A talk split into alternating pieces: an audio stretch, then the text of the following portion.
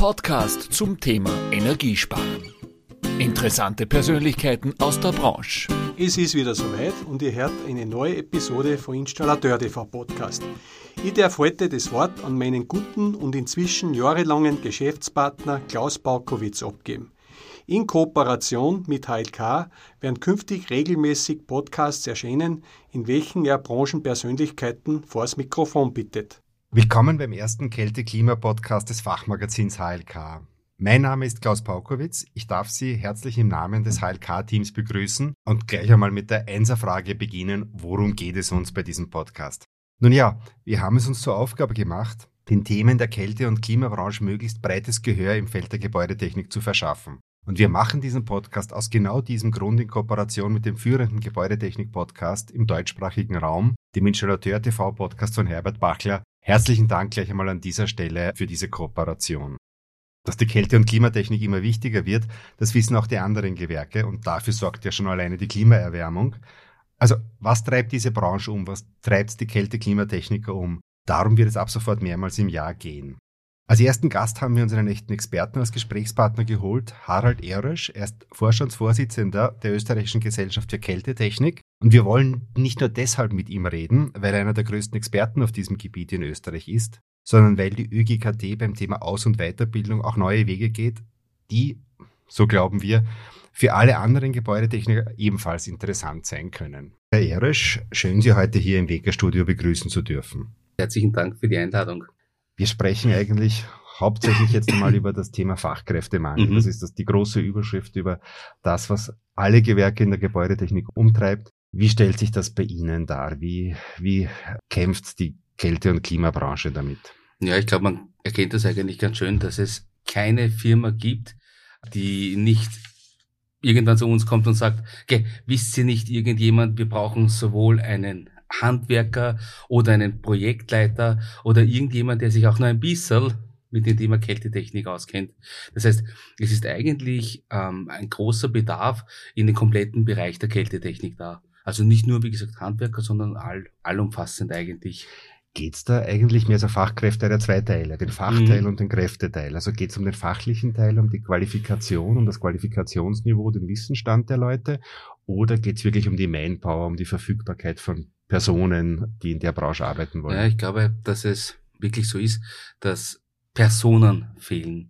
Wir haben, glaube ich, das große Problem, dass es hat zwar jeder ein Kühlschrankshaus, und es geht ja jeder in den Supermarkt und äh, entnimmt dort einer Kühltheke irgendein Produkt. Aber was dahinter steckt, sozusagen was Kältetechnik ist, das wissen eigentlich die wenigsten. Und wir gehören zur Mechatronikerinnung, das heißt, wir stehen sozusagen im direkten Konkurrenzkampf mit Mechatronikausbildung, also irgendwas mit Roboter oder so. Und da ist halt Kältetechnik per se jetzt nicht so attraktiv. Und das ist eigentlich das, wo wir, wo wir entgegenarbeiten müssen. Das heißt, wir müssen schauen, dass wir unser Handwerk ein bisschen in den Vordergrund bekommen, dass sozusagen die Leute sehen, was ist denn Kältetechnik eigentlich? Was ist Kältetechnik? Also ich habe jetzt vorhin die These aufgestellt, ja. dass, äh, und Sie haben nicht widersprochen, zumindest nicht spontan, dass die Kältetechnik immer wichtiger wird und dass das in einen immer, immer, immer größeren Raum, speziell in der Gebäudetechnik, einnimmt. Also erstens habe ich recht, stimmt das? Absolut. Ähm, und zweitens, was für Herausforderungen kommen auf die Kältetechnik in Zukunft zu? Man sieht es eh, wir haben Klimaziele, wir wollen CO2 einsparen. Wunderschönes Beispiel ist, wir wollen weg von fossil betriebenen Brennstoffen wollen das größtenteils machen mit zum Beispiel Wärmepumpen. Und dafür ist es natürlich nicht nur wichtig, halt einfach die ganze Heizungsverteilung und so weiter zu wissen, sondern auch die Wärmepumpe, diese Kälteanlage als solches zu servicieren, zu warten, auszulegen, das ist eigentlich ein Teil. Jetzt, weswegen ich Sie eingeladen habe hier zu diesem Podcast, das war die Kooperation, die Sie jetzt gerade mit der HTL Mödling mhm. ähm, in, ins Leben gerufen haben. Ein Kälte-Klimalabor haben Sie dort aufgebaut. Also soweit ich es gelesen habe und gesehen habe und im Vorgespräch erfahren habe, das war ja eine Stammtischidee, oder? Ja, also erstens einmal, es ist nicht das Labor, sondern wir haben dort die erste österreichische Akademie der Kältetechnik gegründet. Akademie der Kältetechnik. Ja, also, Labor bitte streichen wir sofort ja, wieder aus dem Gedächtnis. Sondern wir nehmen die Kälteakademie auf, das ist richtig. Also einerseits mit diesem Thema Stammtischidee, das ist etwas, was ich grundsätzlich sehr, sehr, sehr, sehr positiv ähm, mal hinnehme. Wir von der Österreichischen Gesellschaft der Kältetechnik machen wirklich monatlich einen Stammtisch, treffen uns dort und aus dieser Gemeinschaft, die dort ist, entstehen wirklich die tollsten Dinge. Insofern ja, bin ich bei Ihnen, weil uns hat einer unserer Mitglieder erzählt, dass die HTL Mödling so einen Branchentag veranstaltet, wo es halt um Thema Gebäudetechnik geht und dass wir dort herzlichst eingeladen sind. Und so haben wir uns getroffen, haben miteinander geredet, haben auch ähm, gemerkt, dass die HTL vielleicht ein bisschen Unterstützung gebräuchen könnte, gerade in den doch sehr speziellen Bereich Kältetechnik. Und so hat sich das ergeben, dass wir gesagt haben, okay, wir kooperieren gemeinsam. Gleichzeitig muss man sagen, sind wir boah, seit 2012 in diesem ganzen Thema Aus- und Weiterbildung drinnen. Und um vielleicht ein bisschen auszuholen, wir haben in Graz Meisterklasse unterrichtet. Daraus hat sich dann ergeben, dass wir halt in Österreich weiter unterrichtet haben. Haben jetzt, jetzt die Österreichische Gesellschaft der Kältetechnik gibt, haben wir Bücher geschrieben, haben das eben über den Verein auch vertrieben. Und dann gemerkt, dass das eigentlich immer wächst und wächst. Und dann gesagt, eigentlich ist es ein, ja, mittlerweile ein eigener Teil, den man auch als solches ausgliedern sollte, weil es jetzt mit den Vereinssachen nur bedingt zu tun hat. Ich meine, es ist Weiterentwicklung der Aus- und Weiterbildung ein Vereinsziel, aber so, dass man wirklich Schulungen anbietet, sprengt er natürlich schon den Rahmen. Deswegen haben wir auch ein Zuhause gesucht. Und dieses Zuhause eben haben wir ähm, in Mödling gefunden, wo wir jetzt halt auch wirklich Schulungsräume haben und dort all das anbieten können, was wir so vorhaben. Das heißt, wenn ich das richtig sehe oder richtig verstehe, die HTL Mödling hat da jetzt zwei Fliegen mit einer Klappe. Zum genau. einen hat sie eine Ausbildungsmöglichkeit für die eigenen Schülerinnen und Schüler.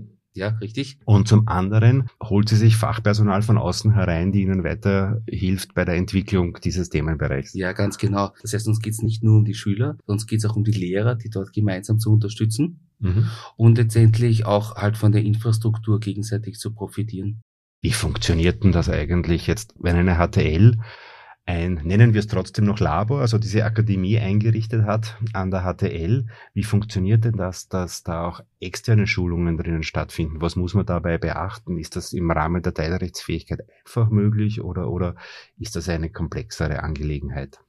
Naja, um es ein bisschen vorsichtig zu sagen, so HTLs sind an sich nicht so die modernsten, schnellsten Entscheider. Das heißt, das Ganze braucht ein bisschen Zeit. Aber wenn man mit den richtigen Personen spricht und wenn diese Personen sozusagen die gleiche Idee teilen, dann bekommt man am Ende des Tages eine wunderbare Sache zusammen. Man muss auch ganz offen sagen, also ich bin der Überzeugung, die HTL ist sehr froh über die ganze Infrastruktur, die wir dort zur Verfügung stellen. Also als schönstes Beispiel, es steht das erste Splitklimagerät mit Propan mhm. das es in Österreich gibt, das wir geschenkt bekommen haben von der UNIDO, steht jetzt in Mödling, dass sowohl Schüler als auch Lehrer daran sehen können, wie, wie die Dinge funktionieren.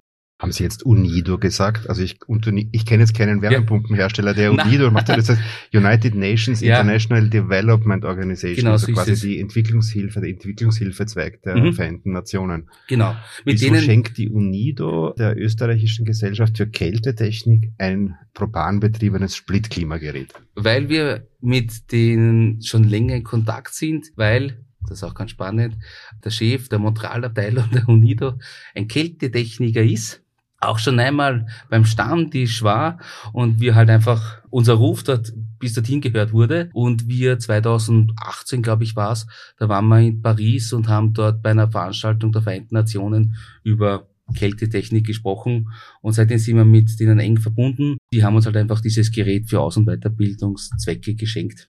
Und was kann ein propanbetriebenes Gerät im Vergleich zu anderen? Ist das eine Zukunftstechnologie? Ja, das ist genau das, warum vor der Herausforderung, die wir jetzt eigentlich stehen.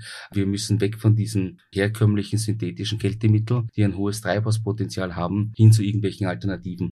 Diese Alternativen sind zumeist natürliche Kältemittel, das heißt CO2, Kohlenwasserstoffe wie Propan oder Ammoniak. Und in kleinen Bereichen wird es mit Sicherheit auf brennbare Kältemittel hingehen, deswegen Propan. Und ich glaube, die hohe Kunst ist, dass wir einfach der Branche vermitteln, dass man keine Angst davor haben muss, mit diesen Dingen zu arbeiten, dass man schon Respekt haben muss, dass man einfach gewisse Handgriffe oder gewisse Sachen wissen muss, aber sozusagen nicht die Panik davor schieben muss.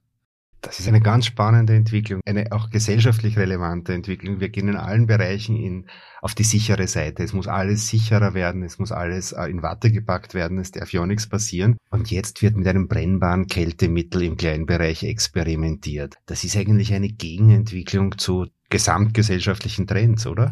Ja, wobei von den Experimentieren möchte ich mich da absolut distanzieren, denn ich bin der Überzeugung, Ihr Kühlschrank, den Sie zu Hause haben, wenn der jetzt nicht so alt ist, dann wird der wahrscheinlich Isobutan drinnen haben, R600A, und Sie werden bereits zu Hause mit einem brennbaren Kältemittel hantieren.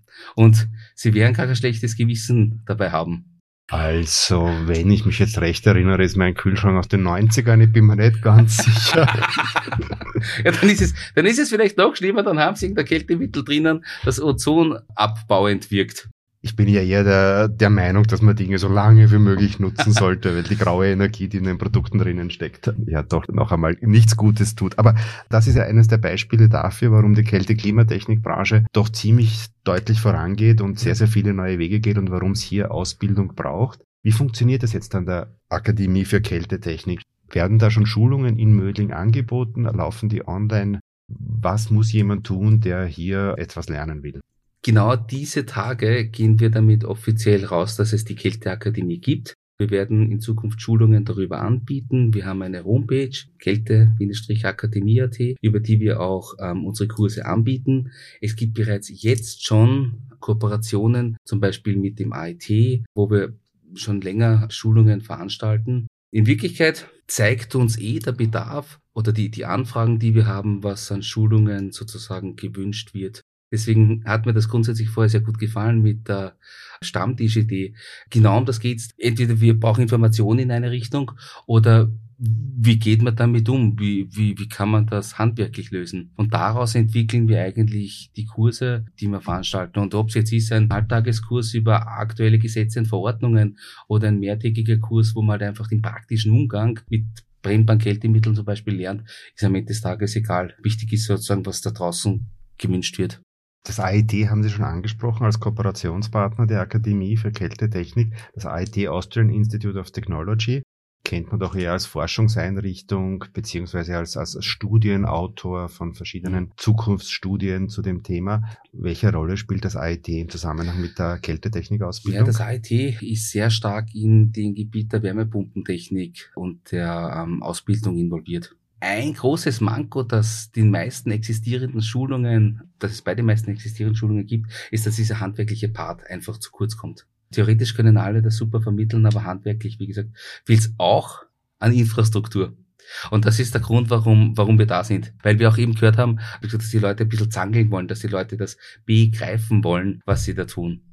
Jetzt haben Sie schon Wärmepumpen angesprochen. Das ist ja der Schnittpunkt, der Berührungspunkt mit den Installationstechnikern. Genau. Wärmepumpen sind jetzt seit vielen Jahren der Boom äh, Energieträger oder Energieerzeuger äh, in der in der Gebäudetechnik. Die werden ganz gerne als Blackboxes verkauft von den äh, Herstellern, die der Installateur nur hinstellt und anschließt, weil dann Wärmekreislauf kann er anschließen sozusagen, aber was da drinnen passiert, weiß er nicht. Warum sollte sich jetzt ein Installateurlehrling oder ein Installateurmeister mit dem auseinandersetzen, was in so einer Wärmepumpe passiert? Erstens einmal sollte er guten Gewissen das Richtige seine Kunden verkaufen können. Und gerade wenn wir über das Thema Kältemittel reden, ist da, glaube ich, doch sehr, sehr viel an Aufholbedarf.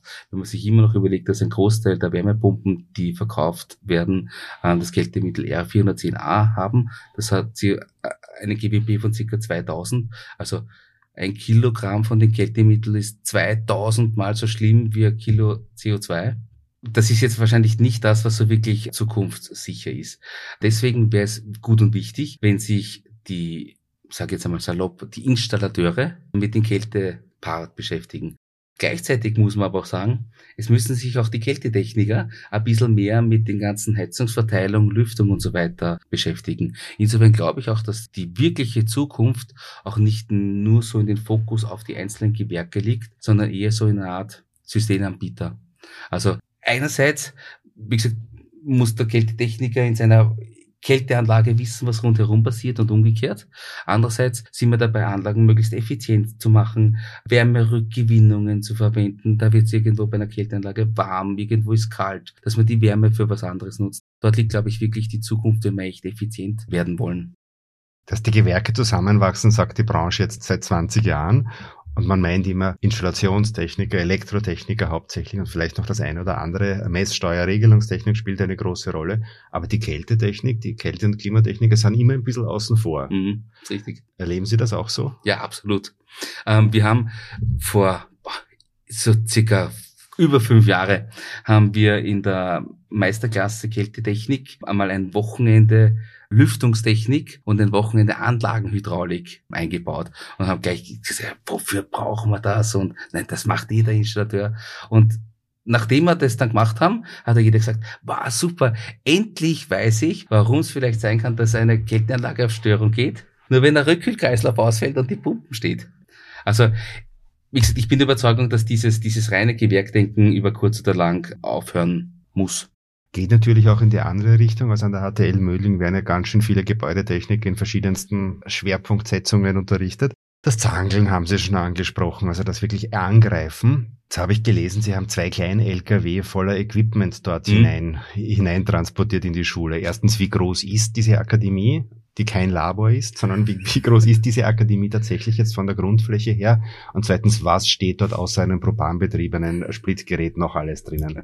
Also die tatsächliche Größe kann ich Ihnen jetzt gar nicht sagen. Wir haben einen Bereich, das ist so ähm, Hybrid, wo wir wirklich es als Werkstatt verwenden können oder auch als Seminarraum. Wir haben zwei kleinere Räume und einen wo auch ein bestehendes Lüftungsgerät zum Beispiel drinnen ist und einen großen Mordstrom riesengroßen Raum, den wir auch für Veranstaltungen nutzen können. Die HTL Mödling ist ja die größte Schule Österreichs, äh, wo, wo die Schule ja auch nicht müde wird, das zu betonen, zu Recht. Aber wo hatten die diesen vielen Platz in Reserve? Ja, das ist das. Deswegen, sie ist nicht nur von der Schüleranzahl das größte, das war ja früher eine Kaserne. Dementsprechend hat es auch wirklich viele, teilweise ungenutzte Räume. Allerdings ist es halt auch so, denen fehlt auch wie immer das Geld dafür. Und deswegen auch, wie vorher gemeint, diese, diese Synergie, dass wir das gegenseitig sozusagen nutzen können und auch gegenseitig sozusagen herrichten haben können. Auch mit den, mit den Anlagen selbst, die drinnen stehen. Es wird über kurz oder lang eine kleine CO2-Anlage drinnen stehen. Wir haben jetzt schon bestimmte Versuchsanlagen drinnen, die wir selbst auch schon bei Schulungen verwendet haben. Wir haben wirklich so für brennbare Kältemittel so kleine Aggregate, die man zerlegen kann und wieder richtig sozusagen in Betrieb nehmen kann. Und wir werden dort sukzessive wachsen. Jetzt gibt's ja auch in der Branche der Kälte-Klimatechnik ist eine neue Meisterprüfungsordnung mhm. jetzt vor der Türe, so, so, so wie ich gesehen habe. Worum geht's dabei auf der einen Seite? Und auf der anderen Seite wird da auch die Akademie dann eine Rolle spielen bei der Meisterprüfungsvorbereitung? Ja, also grundsätzlich, es gibt schon die neue Meisterprüfungsordnung für das Handwerk Kälte-Klimatechnik. Die wird mit Anfang nächsten Jahres sozusagen aktiv werden. Und dort ist das ganz, ganz große Thema diese Anpassung an den nationalen Qualifikationsrahmen, der hat auf gewisse Stufen halt einfach gewisse Qualifikationen. Da gibt's von der normalen AHS Reifeprüfung oder Lehrabschluss über berufsbildende höhere Schulen wie so Ingenieur, Ziviltechniker, Doktor und so weiter. Und da war das große Ziel, dass man den Meister, den HTL-Ingenieur und den Bachelor auf eine gemeinsame Stufe stellt. Ist ein Thema, das ja die Gebäudetechnikbranche seit vielen, vielen Jahren, seit das im Gespräch ist, versucht umzusetzen. Ist ja auch gelungen genau, letztendlich. Richtig. Ja, und hat natürlich das wirklich Schöne dabei, dass endlich dieser Meister als solches aufgewertet worden ist. Also für mich persönlich, ich habe ich habe HTL gemacht, ich habe ähm, berufsbegleitend studiert, ich habe einen Bachelor und ich habe auch meine Kältemeisterprüfung gemacht. Und wenn man sich das anschaut, das hat schon alles so in einer gewissen Weise seinen Sinn, dass das wirklich, sag ich mal, ein ähnliches Niveau ist. Trotzdem mussten wir dieses Niveau auch wirklich in die Meisterprüfung einerseits, aber noch viel mehr in die Ausbildung zur Meisterprüfung bekommen. In die Ausbildung der Prüfer oder in die Ausbildung der Prüflinge in dem in die Fall? Ausbildung der zu prüfenden Personen, okay. genau. Und ja, mit Sicherheit auch in die Prüfer ein bisschen. Was wird sich da ändern? Also ist, da, ist, ja. das, ist das nur eine formale Geschichte mit dem Qualifikationsrahmen oder ändert sich da auch inhaltlich etwas? Nein, es ändert sich inhaltlich auch relativ viel.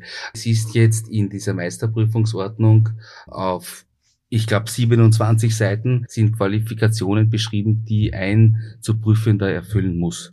Also das kann man sich gerne online anschauen auf der Rechtsinformationsservice des Bundes. Da steht wirklich haarscharf drinnen, was ein so ein, ein Meister alles können muss.